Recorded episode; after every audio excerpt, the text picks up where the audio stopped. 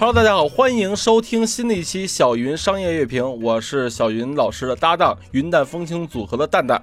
大家好，我是云淡风轻组合里的小云老师。嗯，小云老师，上个月其实咱们停更了，然后很多听友都在问为什么。哎呀，这个怎么说呢？就是这个蛋总这边赚大钱去了，我去走沙漠了。对，我这边呢是真的是病的一塌糊涂的，不仅自己倒了，全家都倒了。哎呀，这直到最近关心小云老师节目的人才知道，就是我这一两周才慢慢的开始恢复这个 更新的这个频率。哎呀，真的是。病得一塌糊涂，是，所以我觉得其实偶尔病一下啊，也未尝是坏事儿，因为能够静下心来在家待一会儿。其实我觉得现在太忙了，太累了。嗯，确实是这样。那特别是我们这个，你像这个小云老师，这个做这个自媒体是个副业啊。这个平时呢，就是也抓着这个晚上十二点以后的这个时间来补做这种资料的补充啊、节目的录制啊等等。所以这一病下来呢，虽然这个病呢说不出话来，但是呢，好处是呢，总算能睡两个好觉了。啊，对，我觉得它其实反正是一种好事儿。嗯，所以咱们其实这两个月啊，发生了很多的不小的事儿，比如说呢，就是小米也上市了。哎。最近我不知道您关注没关注小米，嗯，就是我觉得它的上市的财报好像跟别的公司不太一样，是吧？哎，确实是这样。我们可以看看啊，这个小米上市啊，可能是这段时间这个几个准备上市的这个企业里面非常受大家关注的一家企业。没错，为什么呢？就是因为小米呢。做的是消费类电子产品，对吧？大家都很清楚，对吧？有首先我们有小米有手机，对吧？嗯啊，红米啊，有这个 Mix Two 啊等等的这一系列。同时呢，它现在还有我们叫小米之家，对吧？它有很多各种各样的智能家居，哎，智能家居，比如有什么电灯啊，有这个净水器啊，对吧？有这个电饭锅呀，对吧？还有智能音箱啊，像这种的产品啊，都在小米之家里有。那么雷军呢，又是这两年这个风头正劲的，对吧？这个创业者，哎，雷布斯，哎，大家都管他叫雷布斯。那确实呢，在提供这个性价比产品方面呢，小米确实做了很多的工作，而且是事实证明是非常成功的。所以呢，这次 雷军。在这里面走到前台来，然后说呢，我们要把小米推上市，那么引起了整个业界非常大的关注。但是我不知道蛋总啊，你有没有关注到啊？就是这个小米的这个上市的这个披露书里面，哎，有一些非常有意思的一些现象。嗯，那么其中我觉得最引起我关注的一点呢，就是说小米。呃，极力想把自己打造成一个互联网企业，我不知道你注意到没有？对，其实我现在发现这个圈子里啊，就是比如小米上市，更多的像我身边的朋友都觉得这是互联网企业的一个希望，你知道吗？对对对对，它代表的是整个互联网。对，所以这个雷布斯的出身啊，大家都很清楚了。那么这两年呢，我们一直是雷军他依托小米的以呃最初的一些用户，我们叫米粉，对吧？嗯。那么到一直到今天，那么我他在一直。是在这个互联网服务这个方面呢，希望我们大家整个业界不仅仅把这个精力集中在小米提供的这硬件上面，我们希望呢能通过这小米提供的各种各样的服务，甚至包括流量分发等等，或者说互联网家居的入口等等的这些东西，给小米这家企业一个无限的想象力。是，那么这个也是我们业界对于这个互联网公司这个魅力的解读，就是它的想象空间。是无限的。以前我们老说啊，你生产个电视，你就好好生产电视；你生产个杯子，你就好好生产杯子。死卖货，哎，死卖货的。结果呢，就这两年大家发现，就是说，实际上如果是从一个智能硬件的这个方向来入手来做事儿，然后其实有很多脑洞可以开。那么不仅是雷布斯在开脑洞，我们的这个下周回国的这个贾会计啊，这个脑洞开的这个生态化反啊，大家都不陌生，对吧？包括三星这个企业，它是这个在做这个显示器等等，它也在。说就是我们可以通过这个节目的，大家在看什么节目，通过这个东西筛选，我们来自己来制作节目等等，变成内容提供商。这样呢，对他的这个故事可以继续讲讲下去。其实都是在往 C to B 发展。哎，是的，是的，是这样。所以在这块的话，其实小米，我觉得它是这两年在做一个生态，也是在做生态。就是说，你会发现它做的智能音箱的目的，可能是想通过人机交互来控制其他的周边的产品，比如说窗帘，比如说这净化器，比如说甚至空调电。电冰箱什么的，对对对对对，所以呢，可以看到这个雷布斯啊，这两年在这个智能家居啊，包括在这个手机端的这种产品有很多布局，对吧？都是往这个互联网公司这个方向去做。但是呢，你现在来看啊，就在这个时间点上，那小米要去上市，你看它招股书里面的一些内容，你会发现有一个很有意思的一点，就是说你的营收到底是怎么构成的？我觉得这个件事儿对于你是一个什么公司是有解释力的。那么如果简单的我们来抛开这几大块儿来看的话，你会发现百分之七十，你看像这个小米目前的这个营收里面，实际上是来自于手机类的业务，这里面包括配件，包括这个这个小红米手机，包括这个 Mix Two 啊等等这一系列，对吧？然后呢，在这个百分之七十之外，还有百分之二十呢，是来自于小米之家啊，就是刚才说的这些啊，这个这个智能音箱啊，对吧？这等等这一系列的这种智能家居类的这种产品。那好了，这两块加起来百分之七十加百分之二十，这就等于百分之九十了。对，那么九成的业务你来自于硬件，剩下那百分之十。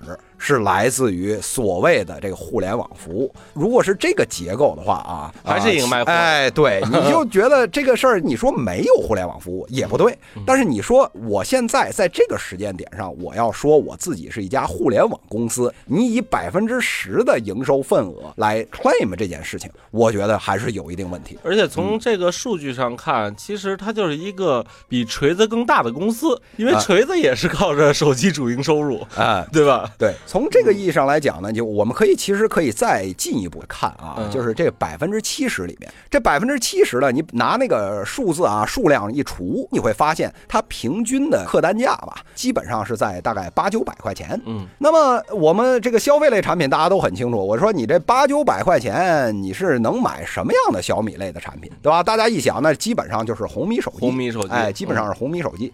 那么红米手机有一个什么特点啊？大家都知道，这个首先第一，价格不高，对吧？这个门槛比较低。其次呢，就是说，如果从小米这端来看，那由于呢，雷布斯一直在追求性价比、性价比、性价比，所以呢，它其实它的那个所谓的那个营收那个 profit margin 其实不是很大，对吧？利润的这个空间其实并不是特别大。那么在这里面呢，你能做到能够做到，比如说百分之五，其实已经很难很难了。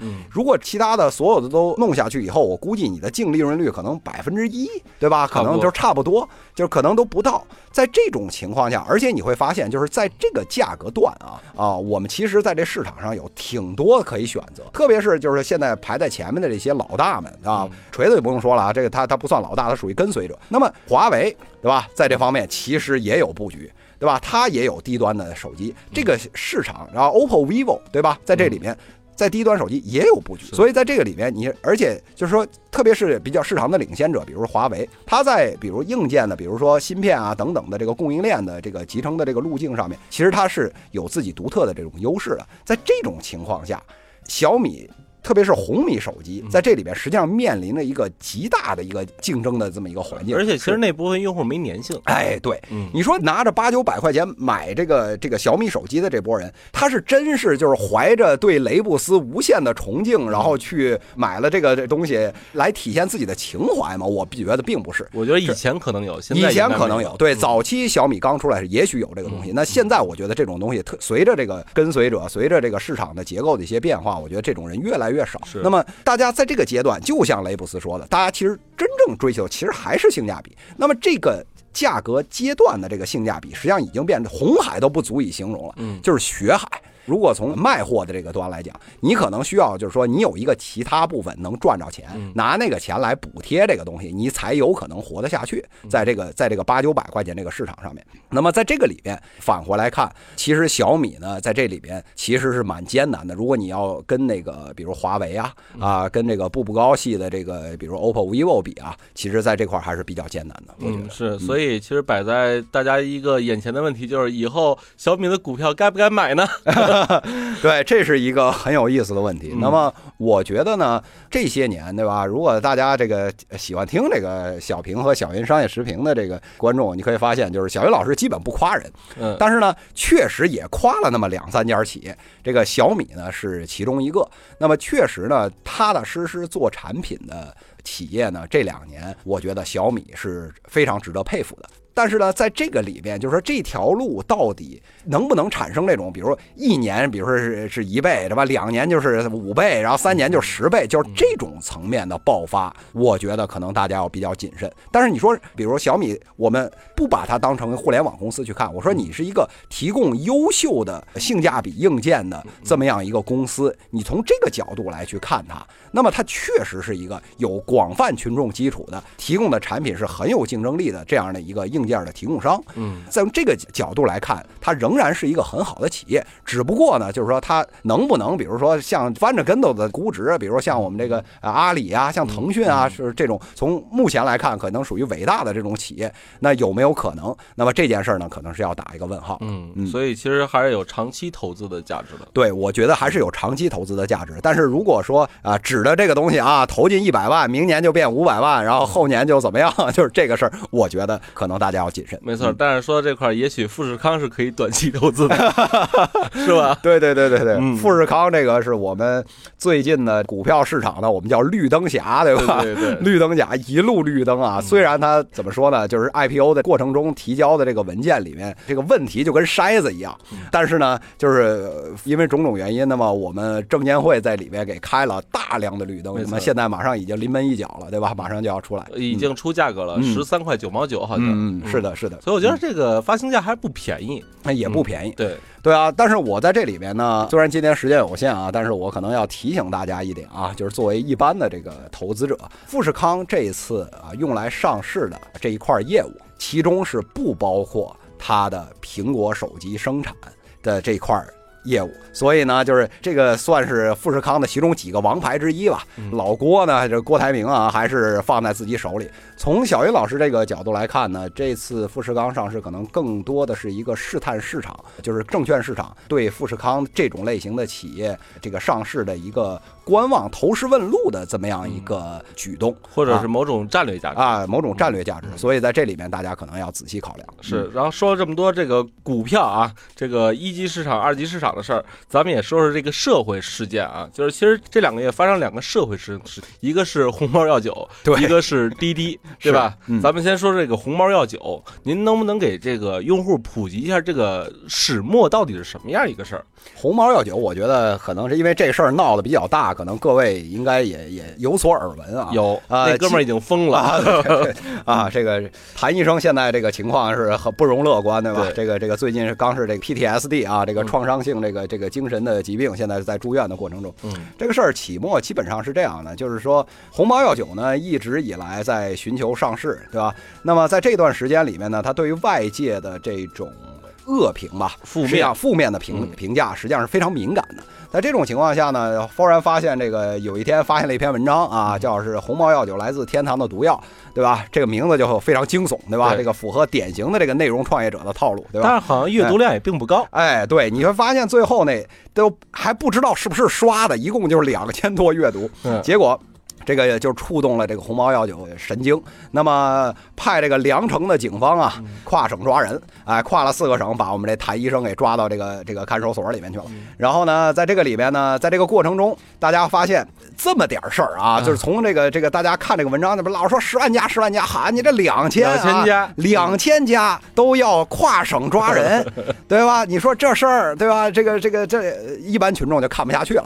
于是呢，这个各种自媒体啊，各种这个。呃呃，网上的这些呃大 V 啊，都出来深挖鸿茅药酒这家企业的各种黑暗底儿。哎，这确实还是挖出来一些，对吧？这屁股也不是特别干净。嗯。那么挖出来这一些以后呢，结果网上铺天盖地的舆论很大压力。那么这个，于是呢，红毛就说啊，那这事儿这事儿我们先压下来处理，是吧？压下来处理呢，于是呢，这律师过来把这个谭医生给保出去了，哎，保保出去了。然后呢？这件事儿呢，眼见是要接过去了，其实眼见是要接过去了，结果又爆出来，这个谭医生就是由于在那里面住了一段时间，这个精神状态就是就不是很稳定，对吧？这住了院，然后呢，红毛呢在这个上面还落井下了个石，是什么下石呢？他说发了一条公告说。这个谭医生现在病了，这但是呢，他的太太之前啊转述这个谭医生的话，然后说这个实际上是已经对他当年发那篇文章已经表示出这个歉意，所以我们呢，我们就不追究这件事了，这页就算接过去了，还发了一个公告，所以这件事呢，其实前一段时间又吵起来一段啊。这个这个翻来覆去吵呢，其实我觉得。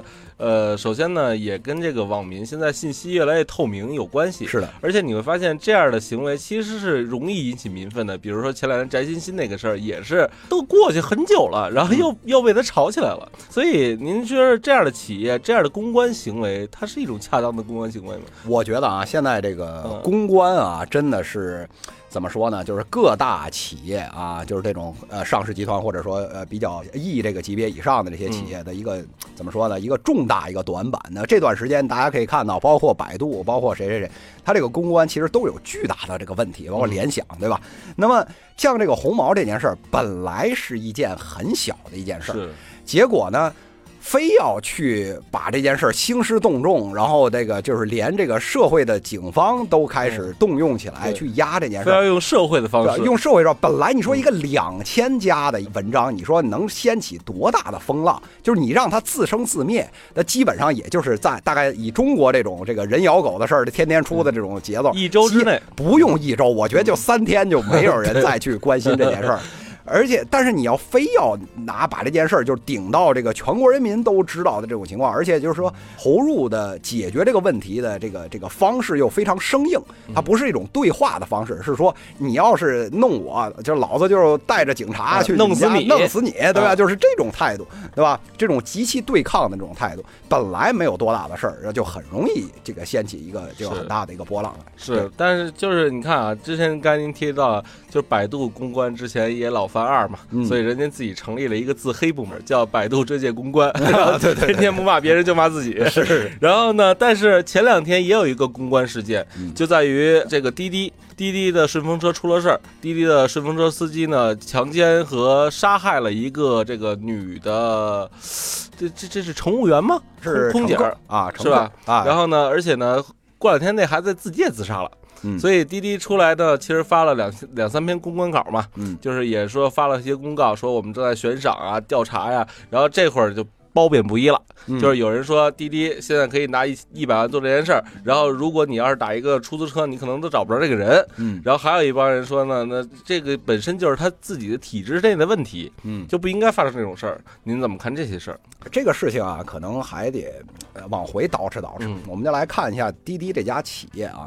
那么滴滴其实呃，怎么说呢？就是说，你说是不是给大家提供了比较便利的这种打车的这种服务，改变了一些大家使用，比如出出租车这项服务的一些习惯，我觉得确实是啊，这个必须得承认。但是呢，它的滴滴有一个，其实有一个比较大的一个问题，那么就是说，它这些年核心的壁垒到底在哪儿？对吧？我们大家可以先看一下，就是他，你说你那个算法背后算法是你核心壁垒吗？或者说你这个说你跟这出租车连接是有核心壁垒吗？如果这些真的是你的核心壁垒，前一段时间美团要进这市场就没那么容易。嗯，是。其实你会发现美团要进来也就进了，好像谁一补贴对你补贴对吧？你说原来十块钱打车，我现在五块钱就能打了，立刻就能进来，其实并没有什么太大的问题。没错，您说这个我特有体会。我其实一直是滴滴用户，但是前两天收了一广告，就首汽约车，然后充多少送多少，我立马就一直在是手气了。对，所以在这个里边你会发现，用户的呃这个我们叫粘性吧，其实是比较低的，就是你永远处在一个就是这个什么叫创业的这个状态，其实其实很不好。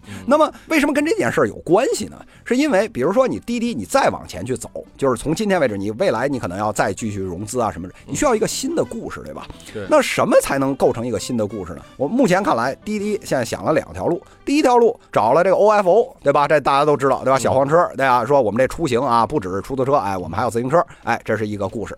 还有什么故事呢？就是说我们想做社交，哎，一想做社交就是人与人，对吧？你说这个这个腾讯，对吧？今天做这么大，核心的东西就在社交，对吧？所以谁要能把这社交做起来，至少这估值能涨三成啊，毫无问题。所以呢，就想做社交这个故事。所以你去看啊，早期的滴滴顺风车这个业务。首先，顺风车业务它肯基本上肯定是不赚钱的，这个是毫无疑问的。那么，但是为什么一定要坚持要做？就是希望你看他那广告，你就发现他就是希望，哎，在这里边能做陌生人社交。但是好像场景不对吧？哎，但是这件事儿你就看啊，我经常是爱这个横向举例子。陌生人社交，大家一说陌生人社交，咱们先别管滴滴的事儿啊，你你先想起谁？对对吧？那肯定是陌陌，对吧？嗯，对，你想起陌陌，那好了，熟人社交是微信，对吧？陌生人社交是陌陌。我问你，陌生人在什么时候你会有动力来做社交？想约跑的时候 啊，这个这个蛋总是老司机是吧？这个在这个里面，你你会发现，就是说，基本上百分之五十以上是荷尔蒙驱动。嗯，一旦你发现这个东西荷尔蒙驱动，那么这个里面就有问题了。你在这个陌陌这个这个软件，这事儿还可以说，对吧？还可以还可以去做。它毕竟本身是它本来就做社交。是。那你在一个滴滴的这个场景，你本身应该是提供服务，对吧？应该是提供一个出行的一个服务，在这里面，你通过这种方式来做社交，是不是合适？对吧？特别是你会发现，就是滴滴现在把这个服务给封了，但是之前它封之前，所有的司机给这乘客，哎，今天这这姑娘不错，嗯啊，这个哎，对，这长得好看，对吧？就是会聊天，对吧？这个这个怎么样？好，这用户都不知道，对吧？这个滴滴这司机的圈子里全知道，哎，就是好，你等于是什么？就是你在上车之前，那司机已经知道你他妈是男是女，对吧？长得漂亮不漂亮？开放？哎，开不开放，对吧？这后续还有没有什么其他的可能？哎，这个滴滴司机，哎，这个里面可能心里就有点数了，对啊，来，这个他可以通过这个，对吧？因为他是撮信息撮合嘛，对吧？我还可以通过这个来选择你到底我是不是接你这活儿，嗯，这就非常非常的危险，对吧？特别是你在一个就是出行这项业务里，你司机是占主导地位，嗯，对吧？在这里面，所以出现这次这个滴滴顺风车这件事儿，跟这个东西都逃不了干系，嗯，所以那那后续您觉得，其实我觉得这种事儿啊，滴滴只不过是早晚的事儿。不是说它今后不会有，我觉得今后可能还会有。但是从另外一个方面来说的话，就像有些网友说的啊，我倒是觉着，其实这样的互联网公司，把以前你比如说一个姑娘打了一出租车，该发生可能也会发生，但是打出租车你可能找着更费劲，而这个呢，它迅速能给你找着。嗯，对。所以从这个角度来讲，其实我部分同意这个蛋总的这个观点，就是说这次是不是停了？哎，确实是停了啊！这滴滴这态度还挺好的啊，这个把这个把这项业务给停了。但是未来啊。社交这个念头，他是绝对不会放的，嗯，对吧？你别说滴滴了，对吧？你回去看阿里那支付宝当年那个那事儿，对吧？这这校园日记这事儿，大家还记忆犹新呢，对吧？你这这好，这就是在这种情况下都能，就是这么大公司都能出这种事儿，对吧？一直想做社交，一直到今天，对吧？支付宝都在想到做社交，对吧？阿里整个体系都想在做社交，滴滴它不会放弃这条路，那只不过说，那最近风口浪尖儿啊，这事儿先封了，那之可能换一种运营形式，换一种打标签的形式，或者换一种聊天的形式，这个东西八成可能要绕着圈的，可能要再回来，这个可能是避免不了。没错，那其实这个问题在于他一直想做，还有一个背后的逻辑在于，其实就像您刚才说的嘛，就是如果谁一补贴，他还是没有竞争力，核心壁垒不够高，所以他一直在想扩充他的业务，增加他的用户粘性和时间嘛。所以这有没有一个办法能解决这样的公司的这个困扰或焦虑？这个其实对于一个出行的企业来讲，目前来讲，你说有一个大块的业务翻天覆地的能把这个事儿给续上，目前来讲，这个呃契机啊，我觉得可能还没有出现。那么对于滴滴来讲，我觉得他自己其实也是焦虑的。那从我个人来看呢，就是说非常可能不客气来说，我觉得可能滴滴目前这么多年烧钱烧出来的壁垒，可能就是说我融资的能力要比一般企业要高十几个量级、几百个量级，对吧？所以你融。资融不过我，所以在这种情况下呢，又是一个高补贴的这么一个行业，所以你既然融不过我，你就玩不过我，采取的是这样的一个态度。但是这个毕竟不是一个长久之计，是。所以咱们再回到这个最开始公关的话题啊，你会发现围绕滴滴这件事儿呢，其实二更前两天因为。这个打擦边球或者蹭热点给封了，对，嗯，这个二更食堂这个事儿啊，这个有些听友可能不是很清楚，这个跟我们刚才说的这个滴滴这件事儿有直接关系。那二更食堂呢，实际上是想蹭滴滴这热点，对，所以。首先呢，就是说，你说蹭热点，对于这个自媒体来讲，其实我觉得你不能说人蹭热点，就是。它本来就是一个做实时事的这么一个媒体的形式，是吧？所以蹭热点是正常的。但是呢，它蹭热点这种方式特别下三滥，下三滥。他在里边加了一些就是不可描述的这种描写 描写的这种句子，然后呢，就是特别抓眼球，特别没下限。然后呢，但是呢，就是说大家看了这个东西以后呢，可能就是你传播欲可能会比较强，对吧？它对对会会在你阅读的过程中对你产生一个心理产生一个巨大的一个刺激。所以呢，这个文章一出，那么整个业界一片。片哗然。因为从自媒体来讲，那么就是像二更啊，二更食堂，它是一个整个二更系的其中那个产品矩阵其中一个部分。嗯，那么整个二更系呢，在整个的这个自媒体圈还是一个大家认为比第一三观比较正，第二呢就是它确实做的比较大，也融了好几轮资了啊，这么一个这么一个企业。那么在这么大就是这么一个自媒体，就是甚至是从某种意义上讲是一个小的标杆的这么一个这么一个企业，都在价值观上就是出现这么大的这个问题，所以业界一片哗然。不过呢，这件事儿好在就是他这个呃创始人啊，这个深刻反省，立刻把这个二更给关了啊，就是这个食堂这个这个号直接就废掉。对我觉得也是体现了一个断臂求生的这么一个态度吧。嗯要不这样也没法整了。对对对所以这块呢，其实谈到了一个大的范畴，就是内容创业。对，其实现在内容创业普遍都在焦虑，焦虑其实一个问题就在于，我要不能博人眼球，写不出十万加，好像我也没什么存在的必要性。但是我要不蹭这些热点呢，或者不出位一些的话呢，可能也做不到十万加，嗯是吧？对，现在这个自媒体啊，真是各种的焦虑。你像小云老师这样啊，就是拿这事儿当一爱好。嗯我也不是指这讲养家，对吧？做一免费节目，还是日更，对吧？现在就无所谓了就是对，就这我根本无所谓，你爱看不看，对吧？爱听不听，对吧？但是就是你，如果你要说我作为一个内容创业者，我真的是说我没有工作啊，这件事儿是我唯一的工作，然后我们一家老小嗷嗷待哺，就是指着这件事儿，恨不得我还可能不止我一家人，我可能还有就是说一个团队哎，团队十几个人、二十个人，对吧？四五十个人在这块等着我拿这个东西来养。这时候好了，你要不要为这五斗米折腰？哎，这事儿就有问题了。是那么对于一个，比如我们就讲这个这个呃文章啊，写文章，你写文章你怎么才能就是说能够呃养家呀？那核心问题就是说得有人打广告，对吧？嗯这个这是一个主要，可能是百分之七八十、八九十的这个内容创业者都是依赖于这种形式，就是说有人在里面植入广告，然后你拿广告商的这种钱，包括甚至咪蒙啊，对吧？这炒得很，这前一阵儿很火，对吧？基本上也是靠这种这种广告来养活团队。那么你既然要靠广告，广告需要什么东西？需要流量。那需要流量，那换成大家都能听懂的，就是十万加。嗯那么我要是偏偏十万加，什么偏偏百万加，甚至，哎，你说那你说那没问题，你就可以养家，那就是展现量嘛。哎，就是展现量。但是谁能做到偏偏十万加？嗯，哎，这件事儿，你说出一篇十万加，对吧？你熬几个夜，对吧？就是把这文章好好打磨打磨，说不定还能干嗯。但你说你这好像三天两头的要给我出这十万家，对。有哪个团队可以持续的产生这个能力这是极其困难的。所以，其实刚才您说的反而是蛋姐创业我们的一个缩影，就是我们当时做创业内容，就发现你就两个选择嘛，嗯一个是做泛娱乐化内容，你嗯。要用户足够大，得是千万以上规模的，你才能够有稳定的广告收入，或者做内容电商；要么呢，你就做垂直的，嗯。做有深度的。但是你会发现，做垂直有深度吧，那些广告流是解决不了你日常开销的，哎，尤其是像我们这种养团队的人，对吧？对，是这样。嗯那么这个里面呢，就是内容创业者啊，我觉得，因为我小云老师啊，包括这个蛋总，其实都属于内容创业者一员。就是我们这里边都是血泪史，对吧？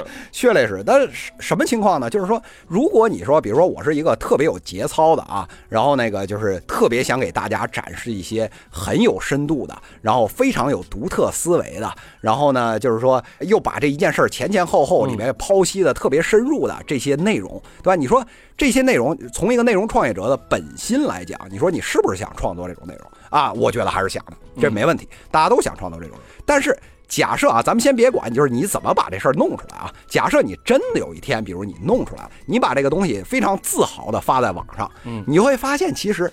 对你这种东西感兴趣那个高度垂直那个人群，他们实际上只占了整个大流量的大概可能百分之一、百分之二，对甚至可能都不到。金字塔尖儿，而且那帮人呢，就是由于他们是就是高度理性的人，他才会去看这种东西。那么高度理性的人有一个特点，就是他付费习惯其实也不是特别好。不容易冲啊，动，不容易。冲动消费，对吧？对所有大家，你说就跟买衣服似的嗯，你在什么情况下会买衣服？你说大家你缺这件衣服吗？嗯就是百分之九十九点九九九的情况，你不缺这件衣服，是都是说，哎呀，双十一了，对吧？我们这这忽然这个这个多巴胺一分泌，对吧？就是夸一下买买十几件，对吧？都是这种情况。就是那帮人又是高度理性的一帮人，那么你像让他们多巴胺分泌啊，我靠，那这那那把把你逼死，可能也也他也分泌不出来。嗯所以在这种情况下又很困难。那么在这种情况下，那另外百分之九十九的人在干什么？那另外百分之九十九的人，他你别说你有一万字的这个文章，你要把这事儿说得很清楚啊，你可能有个他妈五百个字儿，他妈这帮人可能都不愿意看。是，然后他们可能更喜欢看的是就是那种连环画那种图片，没错，哎，就是或甚至比如十五秒，你还别长。啊。说为什么短视频能火啊？对吧？就是你长视频啊，就是即使你比如你去这个优酷啊这些平台上长视频的这些平台，你去看绝大多数视频的播放时间，平均你平均看来五十八秒，嗯，就是这么一个情况。那为什么短视频能火？因为大家没这个耐心，他十五秒看不到他想看的那些内容，他就直接就关了。没错，所以其实这件事儿也客观的体现出抖音为什么能火。哎，因为张一鸣说之前说抖音是他们算出来的，嗯，就是算出来这件事儿必火。对对，就是发现这个内容创业者啊，这两年就是说这个怎么说呢？从平台这个角度啊，做的最好的，不得不说这个今日头条系。头条，哎，头条系确实是，就是它虽然不是做就是说某一个内容啊，它不是像比如说我有一个公众号，它不是这个，它做的是实际上是一个产品矩阵。那么特别是今日头条这个产品，它等于是相当于是搭了一个台子，它这个台子里面呢，鼓励大家来创作，对吧？这聚集了一批创作者来创作。那么创作什么内容呢？就是说，好，对平台来讲，什么是有意义的？就是流量。那么如何能够产生大的流量？对吧？他每天都在思索这个问题。那么他们的解决方案呢，就是说我把你爱看的东西给你看，对对吧？这个听起来好像挺简单，其实，在算法层面其实不太容易做。那么。那绝大多数我们刚才讲，就是说这个百分之一的人喜欢看非常深度的这些解读的这些内容，百分之九十九的人他可能就是泛娱乐化的一些一些内容。那么我作为一个流量平台，我怎么来做？那肯定是要满足那九十九的人，不会是去满足那百分之一的人。所以为什么大家可以看到，就是说今日头条啊，但凡是你，比如说你是做严肃的内容创业者、作者，你会从内心鄙视这个今日头条啊，以及他们下面的这些产品。为什么？有点 low。哎，你会发现上面。全是什么内容，对吧？就是在它整改之前，就是全是这个什么标题党啊，没错。要不就是什么电影截一段什么周星驰什么乱七八糟，这里边还有版权问题，对吧？那么还有那些各种的动图段子、动图，对吧？而且都还是擦着那个就是监管下线的那个那个那那种小裙子露到最最能露的。哎，对，基本上这个黄赌毒啊等等的这些内容，时不时就得出现，对吧？为什么？就是因为百分之九十九的人群他需要这些东西，他没有这么多耐心。那这些人其实是。我们要产生流量的这个大头，实际上是这些人来产生。那么今日头条出了这么一个机制，那么就是说你喜欢看，第一个他是说你喜欢看什么，我给你看什么，这是第一个问题。第二个问题，他做是说跟你长得差不多的人，他们都在看什么，我把那些东西也给你看。是在这里边，由于这个算法的这种机制带回来的这种内容。的互相激励和这个来回的激荡，你会发现最后导致的后果是什么？导致的后果就是这种内容高度泛滥，对吧？你根本没有办法在这里面去找到所谓的是 像深度啊、有价值的这种内容，就是极其的少。但是呢，今日头条并不介意。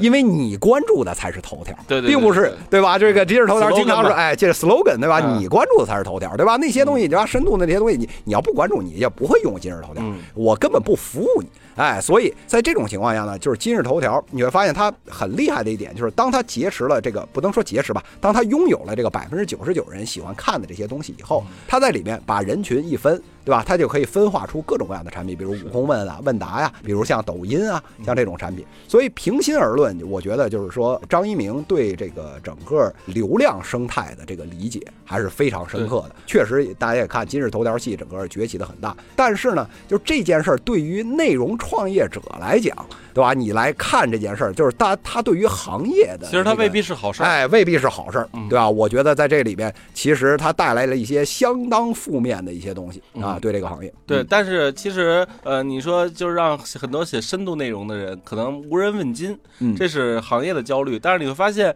不光是个体的创业者焦虑，像腾讯这样的平台，他也焦虑，所以俩人也在撕逼。就这个撕逼就很像这几年前三 Q 大战，嗯，对吧？然后现在是这个腾讯整体把抖音给封了。哎，说的非常对，就是说，实际上在这个里面，腾腾讯它的焦虑到底是在什么东西？实际上呢，你会发现，比如腾讯啊，当时做社交，但我们抛开社交，它本质是什么？那么本质呢是说，我希望在这一天里面，二十四小时里面，我能让你大多数时间能够在我的这个系列的产品里面待着，嗯对吧？你别管我是什么产品，我希望你待在我这儿。那么微信在过去几年里面，在这方面做了很多的工作，对吧？大家都喜欢用微信啊，刷朋友圈啊，各种刷。但是你会发现这一两年，特别是这一两年，下降的很快，就是平均的这个每天的这个时长。那这个下去这时长去哪儿了呢？哎，你会发现，哎，就是这种短视频平台，对吧？比如抖音啊、快手啊，这些短视频平台都去那儿了。你看这个抖音啊，我觉得我不知道大家，你随便你看啊，就是随便你特别魔性，对吧？就是说这里边对吧？上瘾机制，哎，上瘾机制。你看这里个视频啊，虽然它就十五秒，但是你在那儿就好像这个看抖音一分钟，对吧？世上已千年，对吧？对而且你会发现俩仨小时夸夸就过，对吧？没错，而且啊呢，您会发现，就是你看这条视频停留时间长啊，下一条还是类似的，嗯然后下一条还是类似的，哎，对，所以你会发现在这个里边，他会鼓励的你，他通过这种类似今日头条的这种机制，来不断的来 feed 你各种各样的这种这种内容。所以呢，它的粘性是极其高的。在这种情况下呢，你会发现抖音的时长、用户时长，包括快手的用户时长，在不断的在扩展。这个就触动了腾讯的根本利益，就是我希望大家留在我这儿。用户时间被抢占。哎，所以你会看到，就这段时间啊，特别是这个一两个月之间，抖音开始搞各种各样的活动。那么早年间这个这个活动呢，可能还有一些擦监管底线的这个问题。这两年搞了一些，比如说非常正能量的，比如什么故宫文物啊，这个这种东西。很正能量，但是呢，你会发现这个腾讯的态度是什么？你但凡你要分享到这个朋友圈，那好了，那我就要玩命的这拿着放大镜看你这里面有没有什么所谓的诱导分享的这种内容。一旦发现，立马停。然后你停了以后呢，你去整改，对吧？你整改完了，提交以上，哎，我慢慢审你，对吧？然后审完了以后呢，再给放开，然后再过一段时间，再找点什么刺儿，再给你摁死。所以你本来一个就是说能做到百万加或者千万加的这样的一个流传的这么一个这么一个东西，他妈产品团队费了牛劲，哎，结果你发现啊，操，这么着给掐死一下，这么掐死一下，就最后就不行，对吧？之后呃，这个前一阵儿这个虽然这件事儿现在还在怎么说呢，在在 debate 吧，就是在内部还在讨论，但是腾讯发了一个要求，就是史上最严的这个，就是你要没有视听许可证啊，你就不能在这个腾讯里不止抖音，不止抖音，哎，你说现在新起来这些。什么虎牙直播呀，哎全没有全给封了。对，全没有这个视听许可证。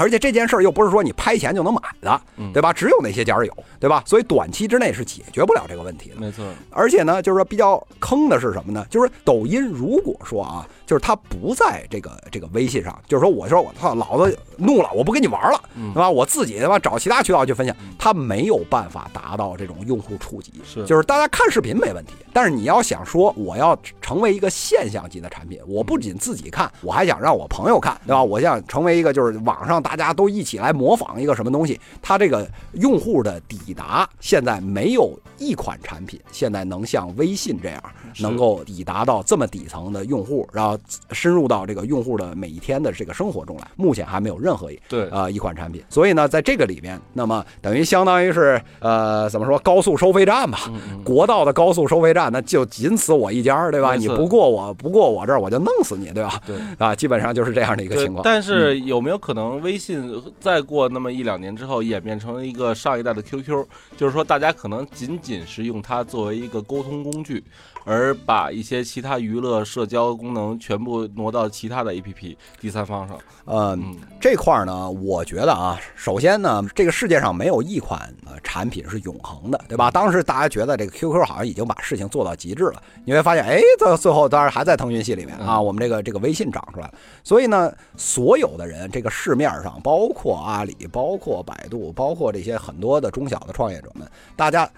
都在看一件事儿，就是说下一个这个点到底是在哪儿，嗯对吧？之前炒得很火那个那个 Snapshot，对吧？这这个这个月后祭坟，然后事实呢发现就是说不太符合中国人的这个这个社交这个习惯。中国人恨不得截屏啊，啊，恨不得立刻 立马就截屏，对吧？对，所以是恨就是不让截屏，我还能拿另外一个手机给你照下来，我这样我都愿意干，对吧？所以这个它不太符合中国人的这个习惯。但但是呢，就是说明为为什么说这件事儿就是国外的这么一个这么一个软件，在国内其实就是搅了一滩浑水，是什么呢？就是说大家对这件事都极其焦虑，谁也不知道下一款产品长成什么样，包括腾讯自己也，你看腾讯这两年他做的最多的一件事是什么？就是投资。就是我希望我的这些 partner 里边，如果他们能够哎想出一些我没想出来的这些事情，哎，那那那那太好了，你就在我这个体系下面，那么你自然而然就变成我这个东西部分。所有人都在争夺下一款这个社交产品，但是目前看来，好像还没有一款产品呃在这里边能够凸显出来说说我现在已经有这个微信当年出来这个这个要要 take over 全球的这个态势，目前好像还没有。是，所以我觉得从腾讯马化腾到整个公司也应该陷入到一个焦虑，就是下一代的产品还会不会在腾讯系？所以，所以呢，其实前两天也爆出了一个新闻嘛，腾讯喜提差评，是吧？啊，所以这个其实从投资来讲的话，我觉着。倒没什么大问题，但是呢，引发了很多自媒体的这抨击。因为我认识差评的联合创始人嘛，嗯，他也是我同学，所以你会发现，他刚在我们群里发了各个主流媒体对差评融资喜获腾讯 A 轮融资三千万的这么一报道，然后紧跟着就是腾讯喜提差评，腾讯这次这次投资差评，然后就这样的其他媒体就开始闹了，嗯，所以我觉得它体现了出一个社会问题，这个社会问题。那就在于你可以是做内容创业。你可以是缓解腾讯焦虑，但是你不能用洗稿的方式 啊，对吧？对，差评这个可能这有些听友可能不太清楚啊，他是这个业界也是有名有姓的这么一个大号啊。但是呢，虽然有名有姓啊，虽然这个流量做的很好啊，偏偏十万加这个都不用说了，但是呢，他这个业界的这个口碑其实并不是很好。为什么呢？就是大家都知道，这个自媒体就像我们刚才说的，你出一篇十万加这事儿不算太难，但是你呢想篇篇十万加，那你把他逼死对吧？这事儿都。不一定能做出来。对，那你又这么多人要养，怎么办呢？哎，这个其中一个，这个业界啊，这个怎么说呢？这个放在台面下面呢，其实这个人尽皆知的这么一个做法，就是洗稿。对，什么叫洗稿呢？就是你把这个大家这个呃其他这个他十万加的这些文章，哎，把里面精华的部分哎截取出来，然后换一种说法，或者换一种陈述换一种陈述方式，哎，把这个东西重新组合，配点其他的图片，哎，在自己这个公号上一发。啊，由于这个内容精华的差不多，对吧？大家。一看，哎，这东西也写挺好了。就那些没有接触到原始那篇文章的这个人，都觉得，哎，这个写的挺好，所以也很容易是玩家。中国人多嘛，对吧？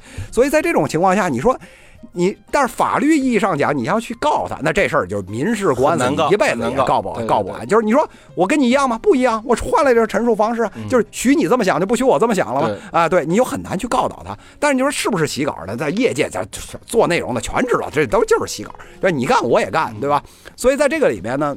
一旦差评，他拿到了这个腾讯的这个投资，其实拿别人投资无所谓。哎，对，你说他他拿腾讯投资最大的问题是说，好了，你你既然是做这个内容的，对吧？那么大家做内容的最重要的一点就是分享，对吧？分享好。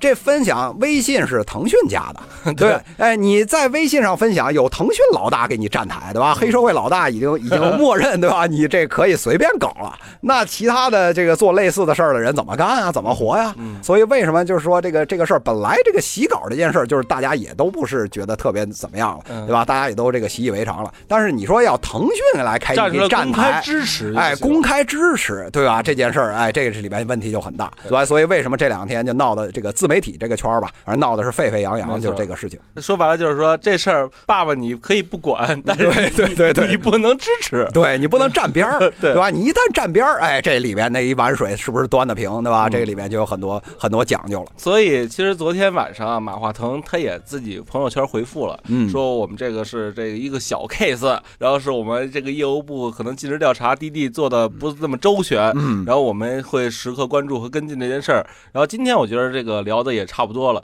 也把这个两个月发生的一些重点的事儿，咱们都讲到了。嗯，所以呢，就是我觉得大家，如果你们想听更多的有意思的商业的实时的评论，大家不妨关注小云商业食品，对吧？对，还有小平。嗯，然后这两档节目，然后如果你想听到更多的创业者的创业故事，以及找到更多适合你的可加盟的项目，不妨来听听蛋姐创业。